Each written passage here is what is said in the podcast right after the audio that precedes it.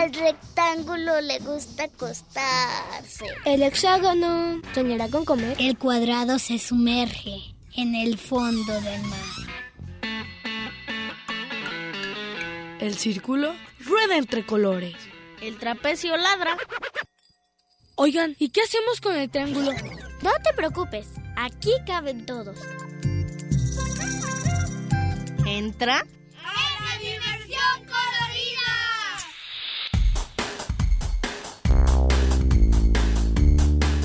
Y el rombo escucha la radio.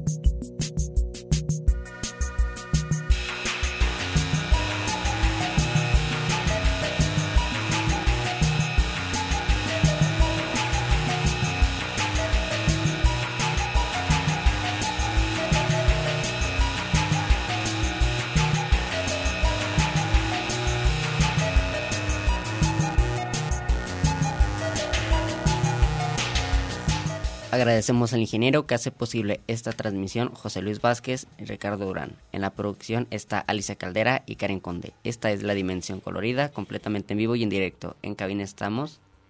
¿Qué tal? Y René. Los números de teléfono para que nos llamen son 33 31 34 22 22. Extensiones 12 801, 12 802 y 12 803. también estamos en Facebook como Dimensión Colorida. La canción que acabamos de escuchar se llama Vivo a mi manera y, y es de tu rocito. El día de hoy vamos a hablar de qué preguntas quisiéramos hacerle a un científico. Y para las preguntas tenemos en esta mañana al científico Paulino Monroy. Bienvenido, Paulino, ¿cómo estás?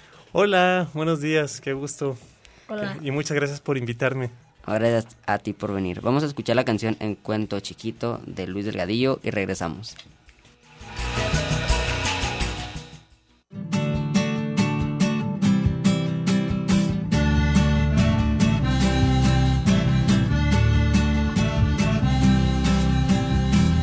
Había una vez un cuento chiquito, había una vez un cuento chiquito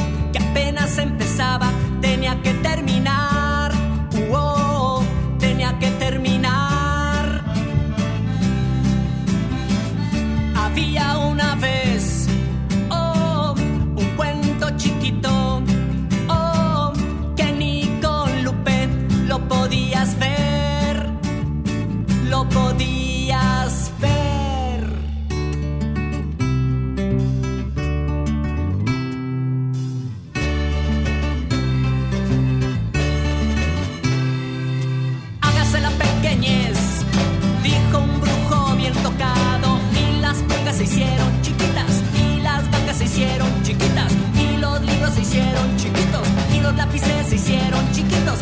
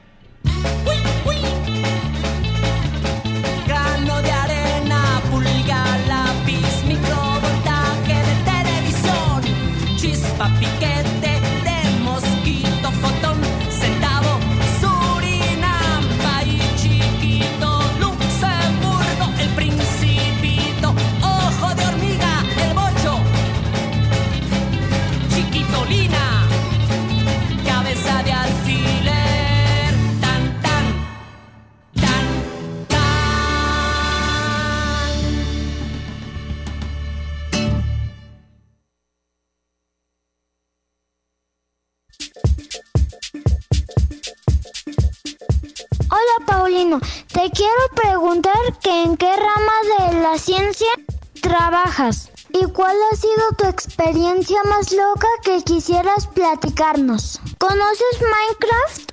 En una versión de Minecraft sacaron la tabla de la tabla periódica y la estoy estudiando. ¿Tú ya sabías eso? Soy Noé y qué bien que te mejoraste. Te mando un abrazo. Adiós.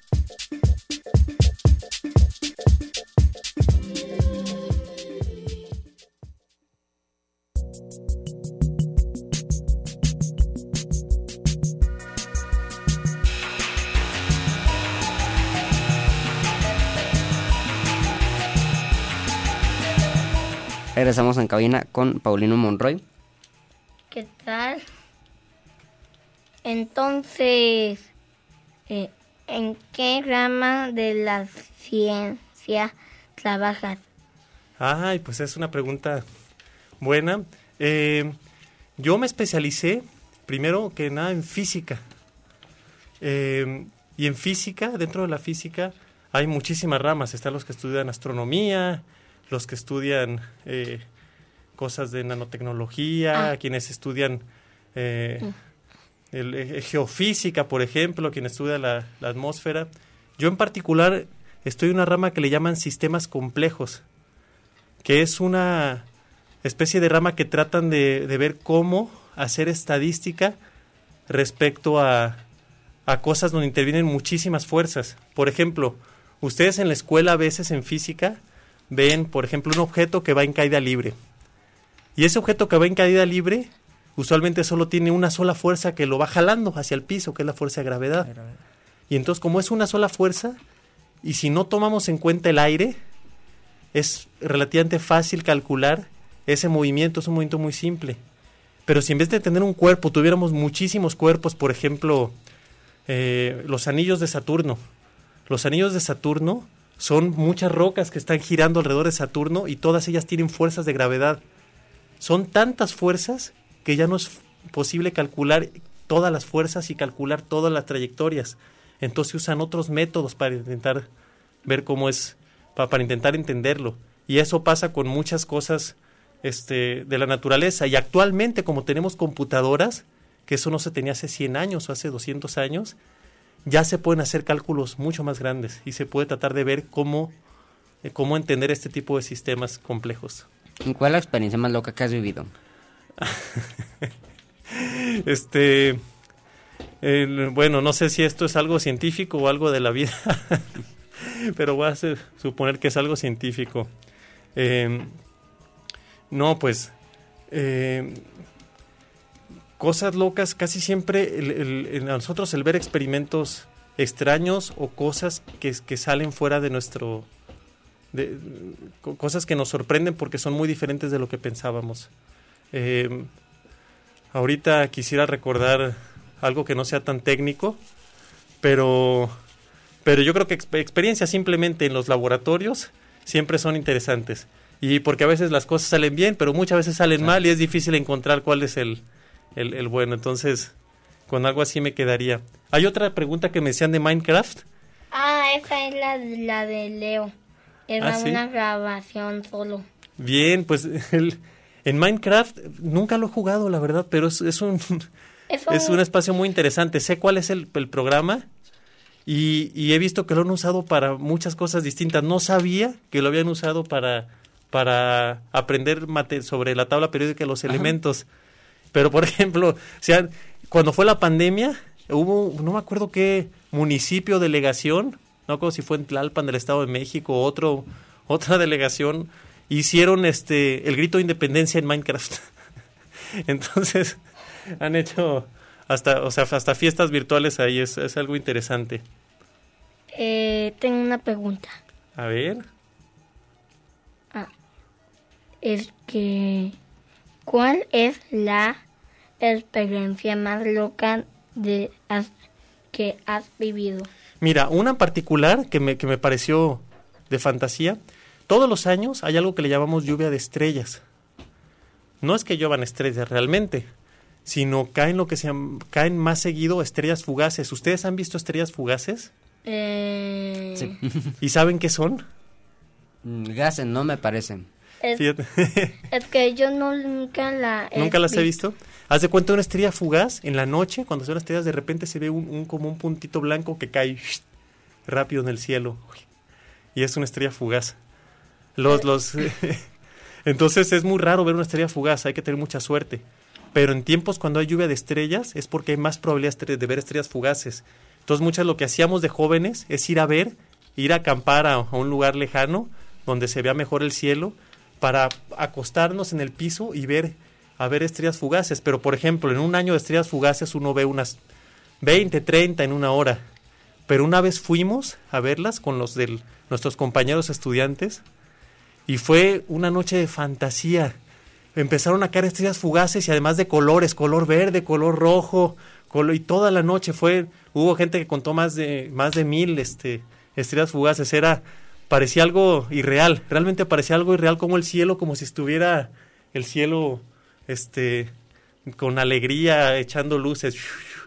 Y una estrella fugaz realmente es un pequeño, es una pequeña piedrita, de hecho es del tamaño de un chícharo, es así chiquitita, pero como entra tan rápido a la atmósfera, eh, hace fricción con el aire, así como cuando un cerillo lo aprietas y prende, la piedrita al pasar por el aire es ese mismo efecto. Pero va tan rápido, imagínense, una de estas piedras va a una velocidad, de esas piedras del tamaño de un chícharo, va a una velocidad como de 70 kilómetros por segundo. Es como ir de aquí a, a Chapala, yo creo, quizá un poco más lejos, en un segundo. Entonces, por eso, por ir tan rápido y quemarse tanto, desprende tanta luz y se ve hasta acá. Pero bueno, esa noche. Digas eso, por favor. Da tristeza. Vamos a una canción y regresamos con Paulino. Me dijeron, mira mi hijo, tráete un pan, lánzate a la tienda del viejo Don Juan. Por favor, trae huevos, agua, leche y flan. Si te sobra y te compras un mazapán. Gran sorpresa me llevé cuando lo vi. Al soltarme mi papá su billetín, un ajolote cuya mirada sentí. De inmediato supe que era para mí. Ay, mi billete, está bien bonito. Todo rosita y nuevecito. Importa cuántas veces puedas ofertar, pues mi billete nunca te voy a cambiar. Es de la suerte, mi billete bello. Voy a cuidarlo con todo mi empeño. No importa cuántas cosas me pueda comprar, pues mi billete nunca me voy a gastar. Me dijeron, ¿qué onda, mijo? ¿Dónde andabas? Fuiste pa' la tienda y no trajiste nada. Veo que traes la bolsa del mandado ahí doblada. Te robaron los duendes o fueron las hadas. Nada de eso, papá, no te voy a mentir.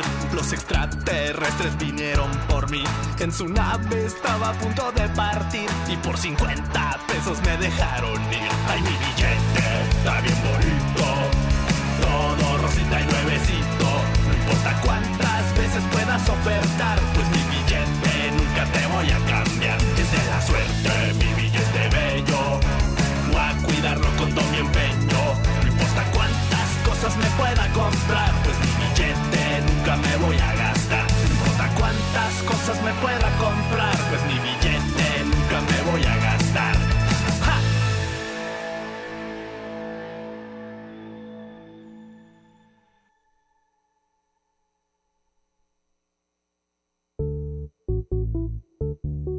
Hola, soy Alejandro Sadik y hoy les voy a platicar de qué quiero preguntarle a un científico.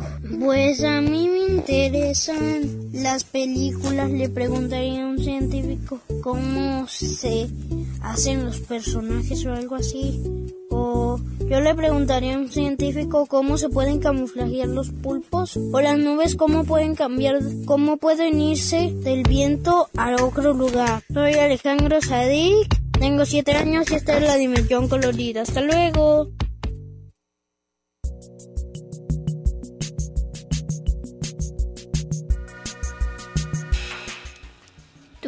Regresamos a cabina con Paulino y respondo la pregunta, ¿cómo este le hacen los pulpos para camuflajearse?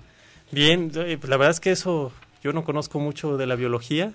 Si se fijan en la ciencia hay muchísimas ramas y realmente no conocemos de todas las ramas. Hay tanto conocimiento que lo que hacemos es muchas veces especializarnos en algún poco, pero bueno, lo que lo que conozco solo por por eh, divulgación de ver es que ese era un problema el, el cómo se camuflan los pulpos es un problema que es pues muy antiguo, no se sabía cómo y porque además lo hacen de manera muy rápida.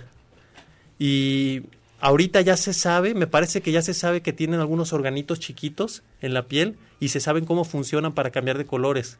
Yo yo no conozco eso, pero además los pulpos no solo cambian de color rápido, también cambia de textura. Y lo que creo que todavía sigue siendo algo por resolver o porque es que cómo eligen, cómo eligen de qué color o de qué textura cambiarse, cómo es que se nota la piel este y cómo son las señales para que ellos puedan saber de qué color. Hay una especie de documental interesante en la que se ve un pulpo dormido y que va cambiando de colores y que dicen que a lo mejor está soñando, pero es difícil de, de saber eso. Pero Así como mencionabas que la ciencia tiene varias ramas y pues tú te dedicas a la física, ¿qué implica ser físico? Porque me comentabas ahorita fuera del aire que eres de licenciatura física, eh, o sea, eres físico por licenciatura, físico por maestría y por doctorado, Doctorado. ¿verdad? ¿Qué implica ser un, un, un físico? Eh, pues los físicos realmente eh, hay mucho enfoque en entender cuáles son fuerzas de la naturaleza, como la gravedad, la electricidad, el movimiento, etcétera. Pero y tratamos de hacerlo calculando y contando cosas, midiendo, no solo con una historia más o menos. Las historias nos sirven, pero después necesitamos ver cómo medir para corroborar cosas o descartarlas. Entonces ese es lo, lo general y bueno, hay, hay, muchísimas áreas. Y conforme tenemos, como lo decía, computadoras, la física se empieza a acercar a otras áreas como la biología, como cosas sociales, como el clima, etcétera. Entonces hay cada vez hay más eh, herramientas para para eh, pues para avanzar y conocer más cosas.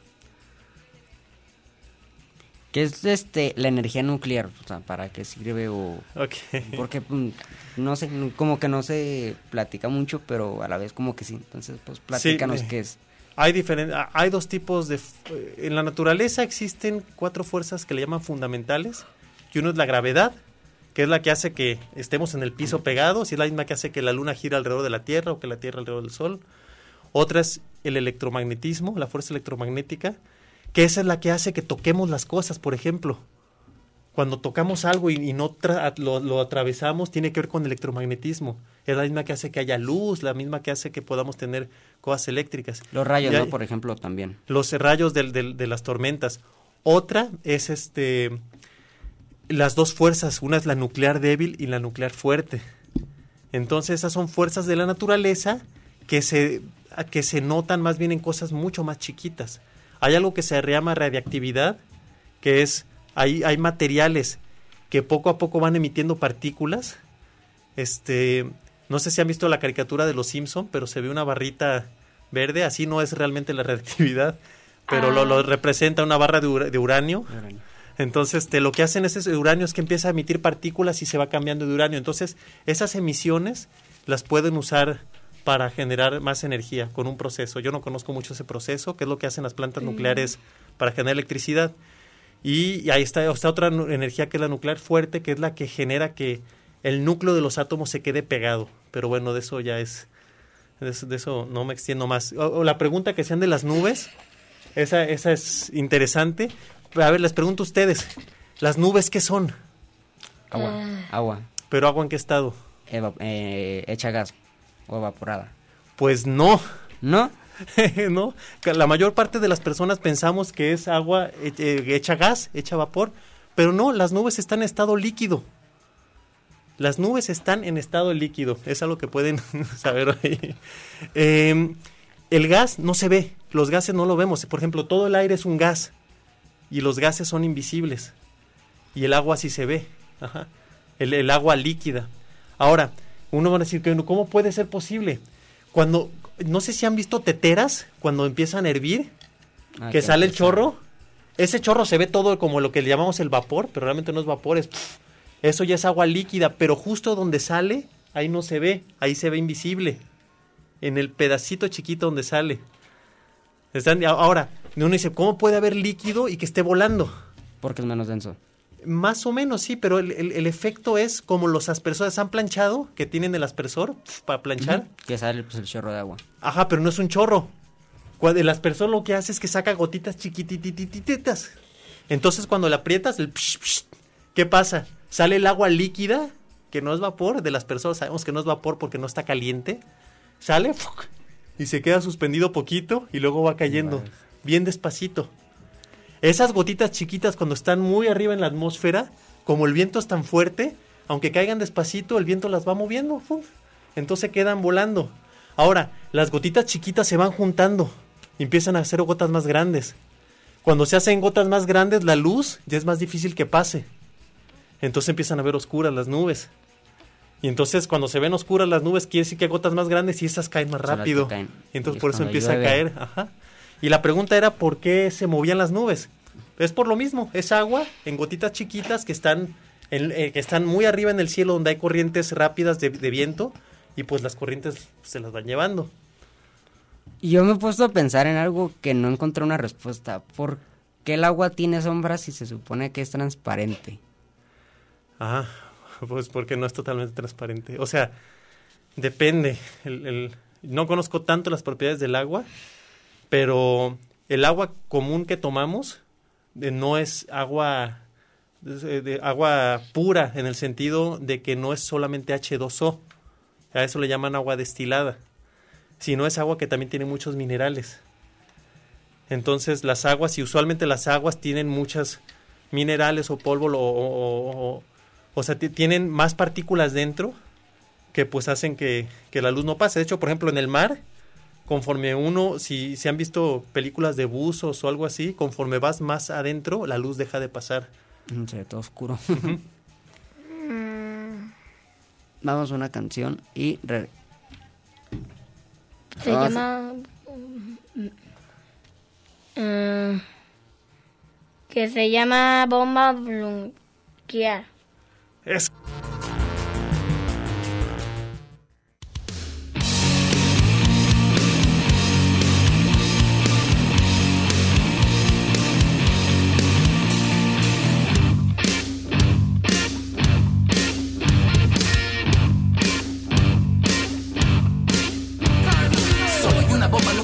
energía sin igual, soy un niño, soy dinamita pura, soy una bomba nuclear, energía sin igual, soy un niño, soy dinamita pura, para subir, bajar y llegar hasta el cielo.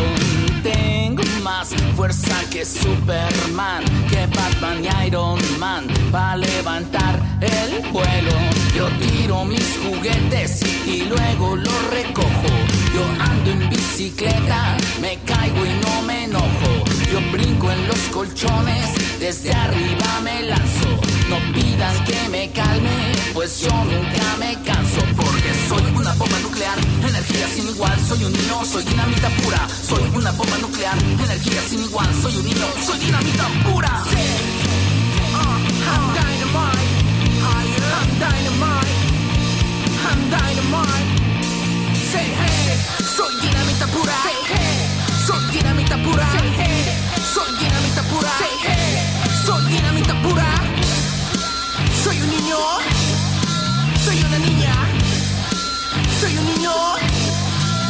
Una niña.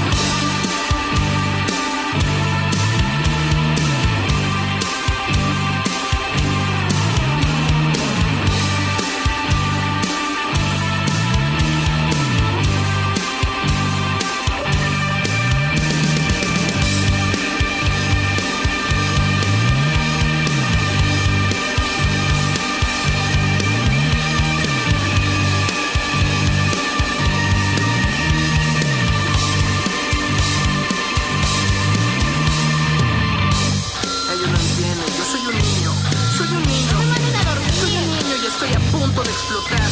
No me calmes, mamá, no me calmes, papá, te lo juro que voy a explotar. Ay, tengo una bastante energía. No me de reventar, mamá. Voy a reventar, Lo que mamá. yo quiero es jugar.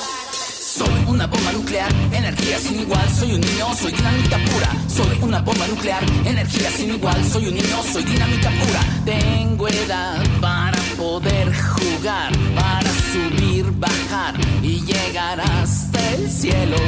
Tengo más fuerza que Superman, que Batman y Iron Man, para levantar el vuelo. Yo tiro mis juguetes y luego los recojo. Yo ando en bicicleta, me caigo y no me enojo. Yo brinco en los colchones, desde arriba me lanzo. No pidas que me calme, pues yo nunca me canso. Porque soy una bomba nuclear, energía sin igual. Soy un niño, soy dinamita pura. Soy una bomba nuclear, energía sin igual. Soy un niño, soy dinamita pura.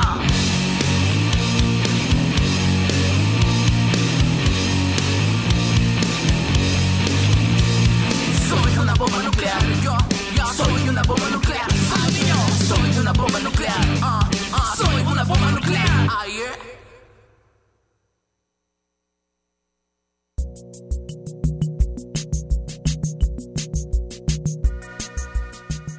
Regresamos a cabina, pero ahora con Venus Celeste y Mario Iván Cervantes que nos van a presentar la obra Una bestia en mi jardín. ¿Cómo están? Hola, muy bien, muchas gracias. Gracias, gracias. Bien. ¿De qué trata la obra? Bueno, se trata de la historia de Damián, un pequeño niño de seis años que vive con su madre Leonila y vive en un lugar que se llama El Descanso y se dedican a eh, recibir a personas que están migrando, que quieren irse a otro país a vivir.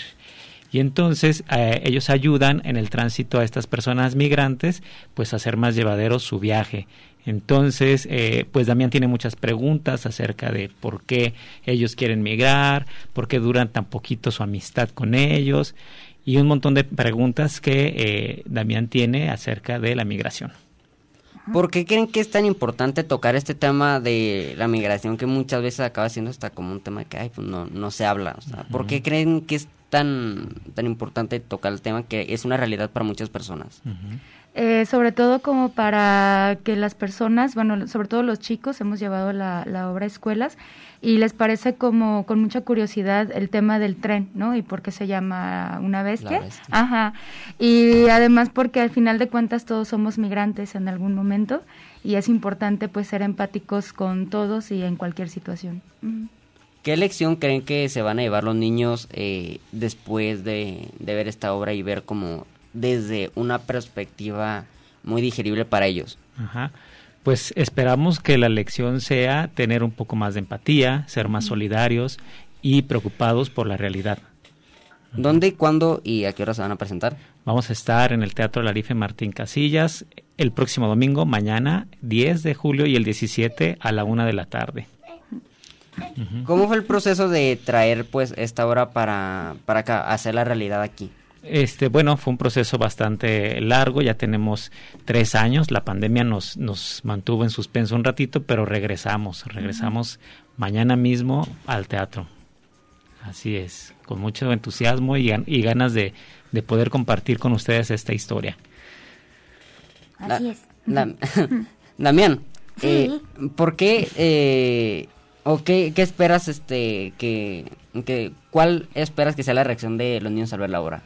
Pues muy padre, mira, la verdad es que todos los niños que van se divierten muchísimo, cantan conmigo y están todos muy atentos, ven las estrellas, las estrellas esas que hablaba también él, el, muchacho que está aquí, y la verdad es que se divierten mucho porque hay muñecos grandes, está la bestia, está, está así como yo, con esta textura, así como yo de bonito, y también tiene un amigo que se llama Mauricio, y comemos nucús, y cantamos, y bailamos, y, y tocan instrumentos también en la obra, es muy divertida, la verdad, yo me la paso muy bien. ¿Y cómo logran tocar este tema eh, en los niños y, o sea, sí, cómo, cómo, logran ponerlo desde esa perspectiva para, Ajá. pues, que entiendan las cosas? Pues mira, por principio utilizamos títeres, como uh -huh. el que tenemos aquí, títeres hechos en técnica de crochet, así se le llama al tejido, tejido de... Eh, y bueno, esto facilita un poquito la comprensión y es más digerible en un tema tan, tan fuerte. Este, además también, como decía Damián, la música en vivo, las canciones que son bastante lúdicas, este, nos ayudan a hacer más entendible el tema y sobre todo que los niños se enganchen con la historia. ¿Costó trabajo lograr este resultado?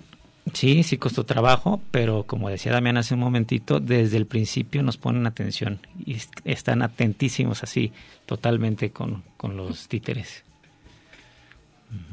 ¿Dónde, cuándo y a qué hora se van a presentar? ¿Me puede recordar, por favor? Mañana vamos a estar a la una de la tarde en el Teatro Alarife, e -e ese que está en Avenida Alcalde. Muchas personas le dicen que parece gelatina. Yo creo que sí se parece un poco a una gelatina. Es café y tiene cubos afuera que son como fuentes, ¿verdad? Que sí son fuentes, ¿verdad? Sí. Ahí vamos a estar a la una de la tarde. Pueden comprar los boletos en taquilla llegando ahí o también en la aplicación de voyalteatro.com. Uh -huh. ah. Y nosotros tenemos eh, de cortesías dos sí. pares sencillos. Vamos a regalar. Ajá. A las dos primeras personas que nos llamen, los números en cabina son 33, 31, 34, 22, 22, extensiones 12801, 12802 y 12803. Vamos a una canción. Y, y muchas gracias este por darnos este pues espacio venir. Gracias Damián. Gracias, no, pero gracias Venus, a ustedes. Y gracias Mario. Gracias. Gracias, a ustedes. gracias por la invitación. ah, y vamos a un corte, una canción. Aquí caben todos.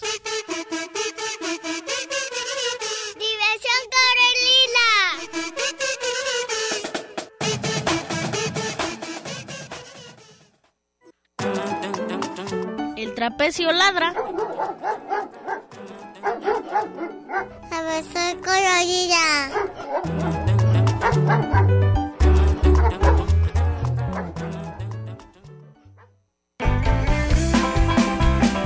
¡Órale, raza! Como diría el piporro, yo no voy para el otro lado porque no hablo inglés. Y los que lo hablan no me entienden. ¡Ajú! You doing, how you doing, te saludo, ¿cómo estás? How you doing, how you doing, hasta México come back. How you doing, how you doing, te saludo, ¿cómo estás? How you doing, how you doing, hasta México come back.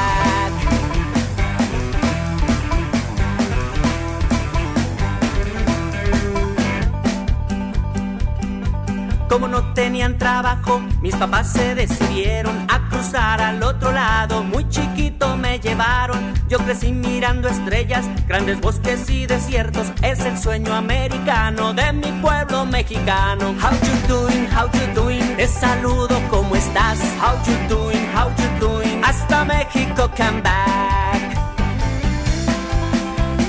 ¡Ah, que chulas fronteras! ¡Au!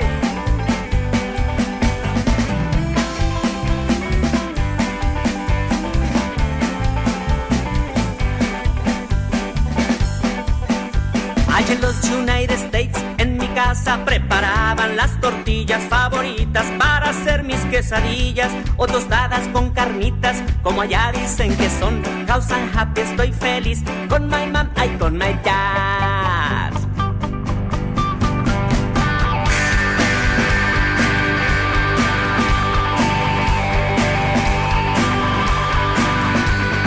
Salta, jumping, todos juntos a let me beat, don't let me down. Recordaba pocas cosas de mi México querido, pero hoy que estoy aquí, muchos juegos he aprendido. Recordaba pocas cosas de mi México querido, pero hoy que estoy aquí, muchos juegos he aprendido. How you doing, how you doing, jumping, jumping, a saltar. How you doing, how you doing, te saludo, ¿cómo estás? How you doing, how you doing, ya conoce a mi granta. How you doing, how you doing, por tus playas caminar. How you doing, how you doing, con mis primos les go dance. How you doing, how you doing,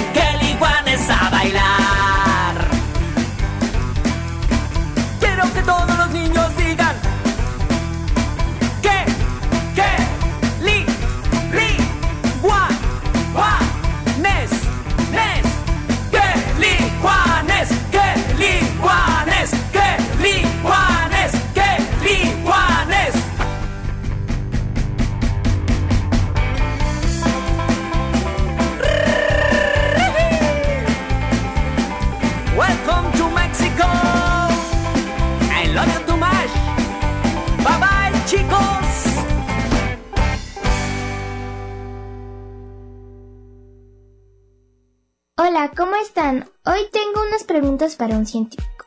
Bueno, una pregunta que me gustaría saber es cuántas galaxias hay. También quisiera saber qué es un agujero negro. Otra de mis preguntas es ¿por qué los planetas tienen órbitas? Y por último, ¿por qué los planetas giran alrededor del Sol? Bueno, esas fueron algunas de mis preguntas que tengo para un científico. Bueno, ya me voy. Soy Sara Sofía y tengo 10 años. Adiós.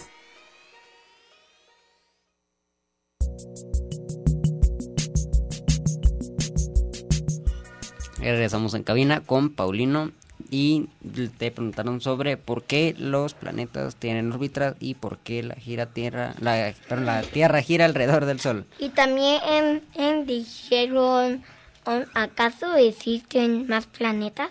Y galaxias. Sí, son varias preguntas. Uf, vamos de a poquito en poquito. Vamos, son muy buenas preguntas.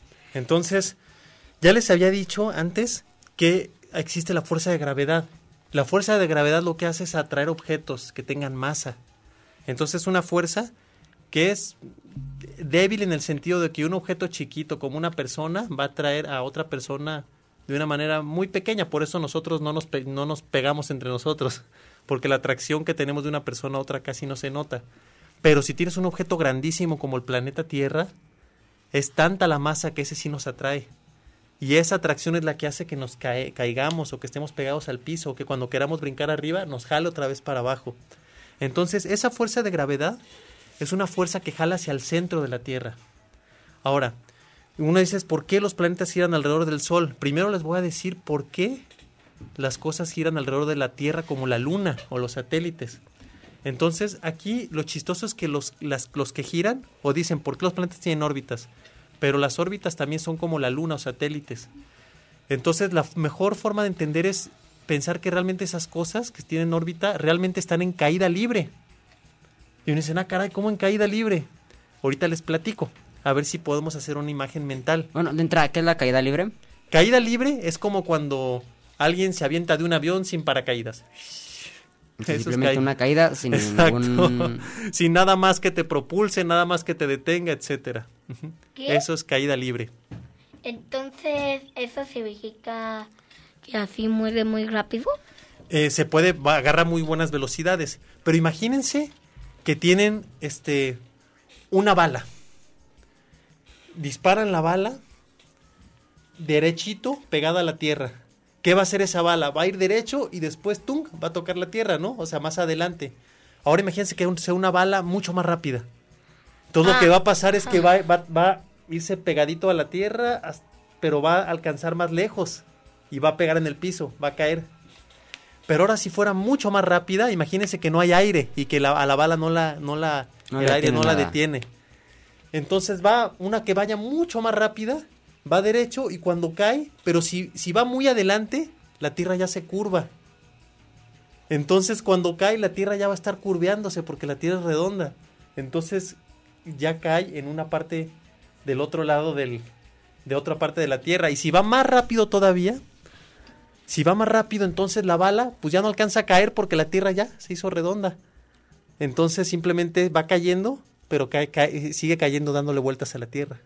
Oh. Eso pasa con la luna en la Tierra, pasa con los satélites, pasa con la Tierra alrededor del Sol. Ya tiene una velocidad que, está, que es una velocidad muy alta y simplemente el Sol la va jalando en medio, como cuando uno gira una onda, esta cuerdita que tienes una piedra a los lados. Oh. Esa onda tú lo que haces es una fuerza hacia adentro.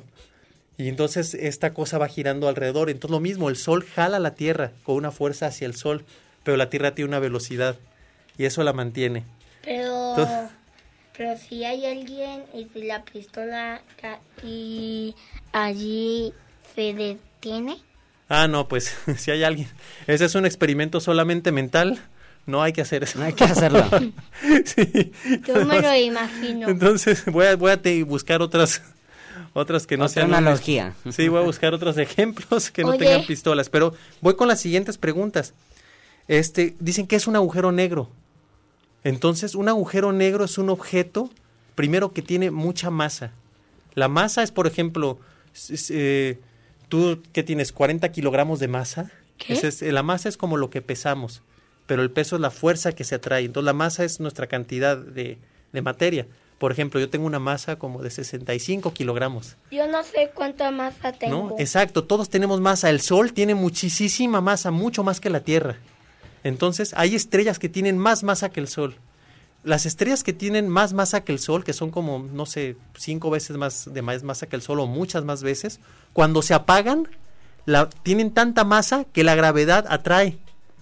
Entonces la gravedad empieza a atraerlo y como no tienen esa fuerza de cuando están activas, se empiezan a apretar entre ellas, así, cuy, cuy, cuy, se empiezan a apretar, apretar, apretar, a hacerse chiquitos, porque toda la masa se aprieta, hasta que se vuelven tan densos en la masa que cuando llega a luz y rebota, la fuerza de gravedad en la superficie de esa cosa es tan grande que no deja que la luz escape. Entonces no refleja luz y por eso se queda negro y son cosas que están que tienen muchísima masa y no dejan rebotar la luz. Y la última pregunta, que es cuántas galaxias hay. Yo creo que actualmente como humanidad no lo sabemos, pero sabemos que hay muchísimas. ¿Por qué? Hay, hay una foto famosa del telescopio Hubble que hace que eh, eh, apunta, me parece que a un clúster de galaxias que es como un conjunto de muchísimas galaxias, y no he dicho que es una galaxia. Una galaxia es una especie de conglomerado, están todas juntas muchísimas estrellas, polvo, gas, de manera que en el universo se ven esos como grupos. En el universo las estrellas no están distribuidas por todos lados igual, sino están medio aglutinadas o, o, juntas en, grupos. Esos grupos son las galaxias. Entonces, en esta imagen del Hubble se ven muchísimas galaxias a lo lejos. Cada galaxia debe tener cientos de miles de, miles de millones de estrellas.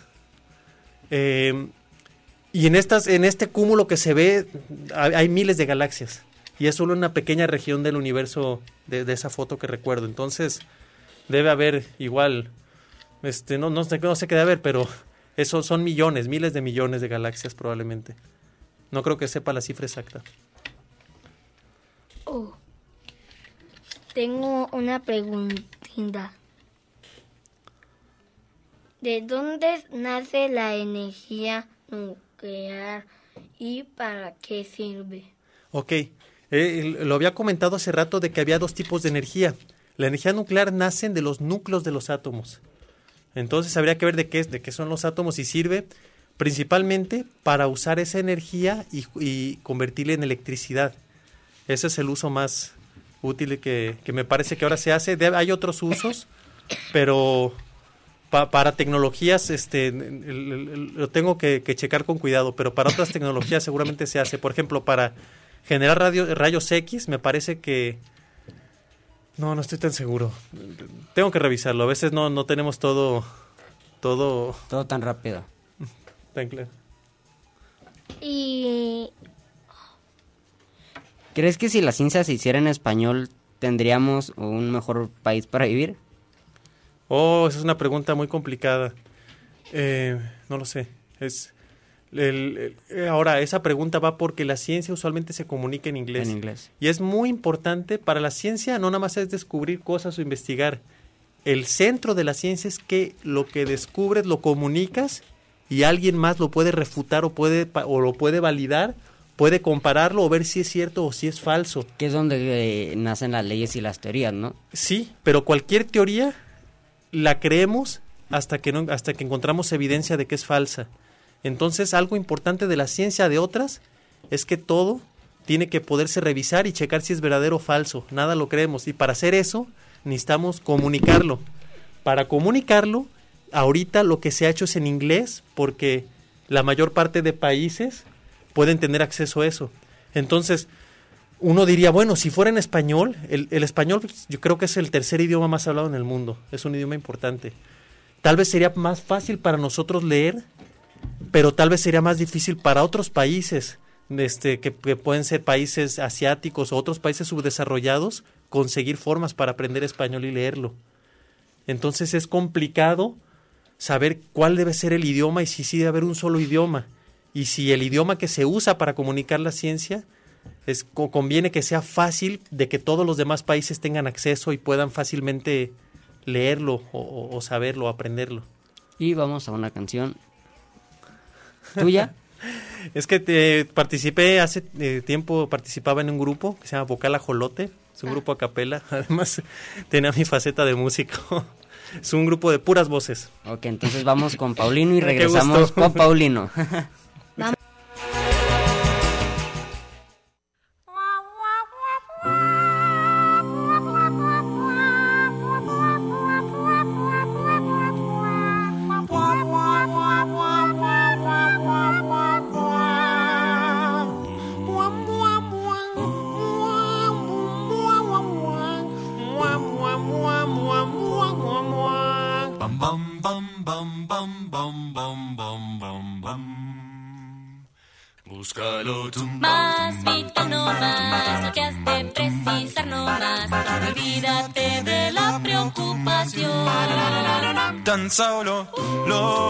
Esencial para vivir sin batallar. La naturaleza te lo da. La naturaleza te lo da. La naturaleza te lo da. Bum, bum, bum. No quiera que vaya, no quiera que estoy. Yo soy yo, Soy oso dichoso, soy yo, oso feliz. La abeja zumba siempre así porque hace miel solo para mí. Y las hormigas encuentro bien y saboreo por lo menos 100 del primer lengüetazo. Lo más vital para existir te llegará. Búscalo más vital no más, lo que es necesidad no más. Nunca del trabajo hay que abusar. Si buscas lo más esencial, si nada más ambicionar. La naturaleza te lo da. Cuando tomas un fruto con espinas por fuera y te pinchas la mano, te pinchas en vano. Tomar espinas con la mano es malo. En vez de la mano se usa siempre un palo. Mas fíjate bien, usarás la mano cuando tomes la fruta del banano.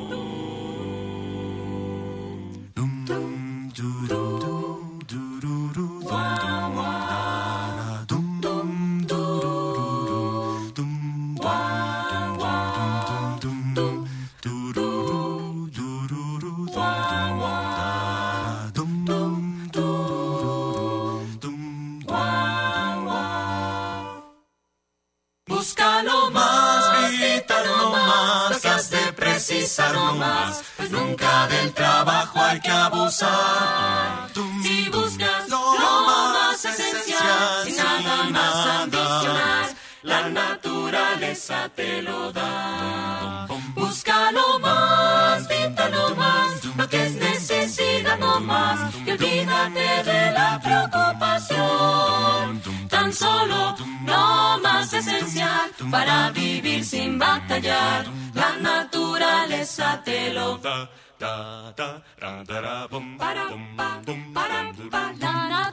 naturaleza te lo da. La naturaleza te lo da. La naturaleza te lo da,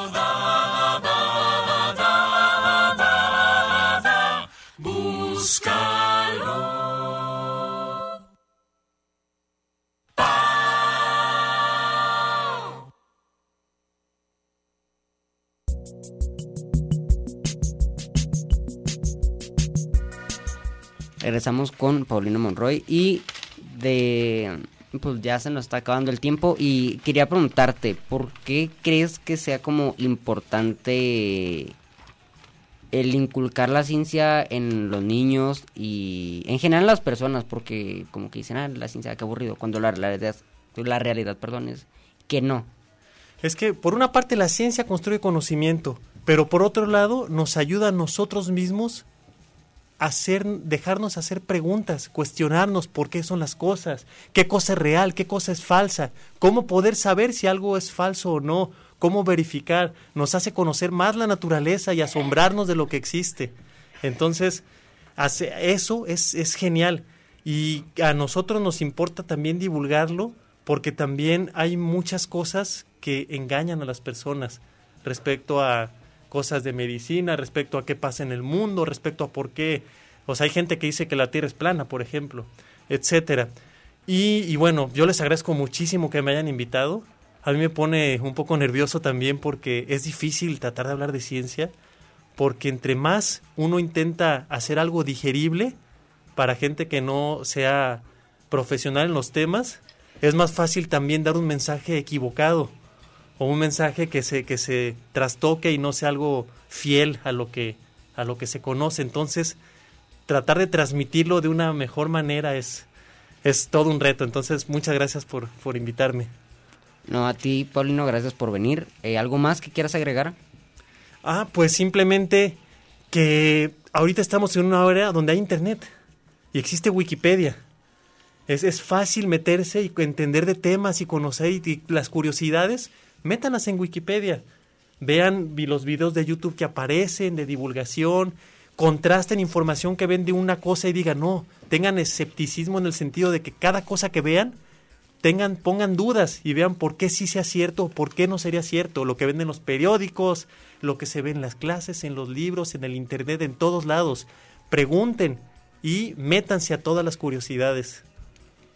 Muchas gracias por, por venir. Eh, Saludos a mi papá que me escucha desde, desde la casa. Saludo a mi perro Max. Saludo a toda mi familia. saludo pues a todos que nos están escuchando. Y pues nosotros también nos despedimos. Yo le quiero mandar saludos a todos los que escuchas. También gracias, este, Paulino. ¿Tú quieres mandar algún saludo o agradecerle a alguien? Sí, les, yo quisiera mandar un saludo muy especial a todos mis compañeros de la carrera de la licenciatura en física de aquí de Guadalajara, que ya he visto a la mayoría de ellos, pero me gustaría ver al, a otros que me faltan todavía. Pero les tengo mucho aprecio por todo lo que se ha hecho en adelante por ello. Va, esto fue la dimensión colorida y nos escuchamos el siguiente sábado. Ahora. Desde el zoológico de Guadalajara. por Ah.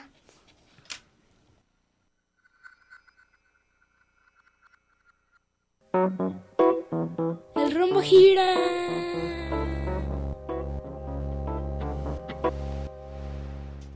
El óvalo camina.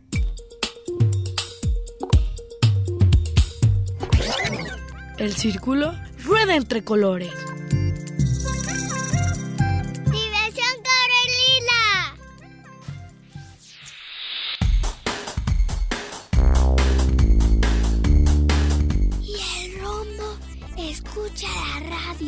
En red UDG Radio.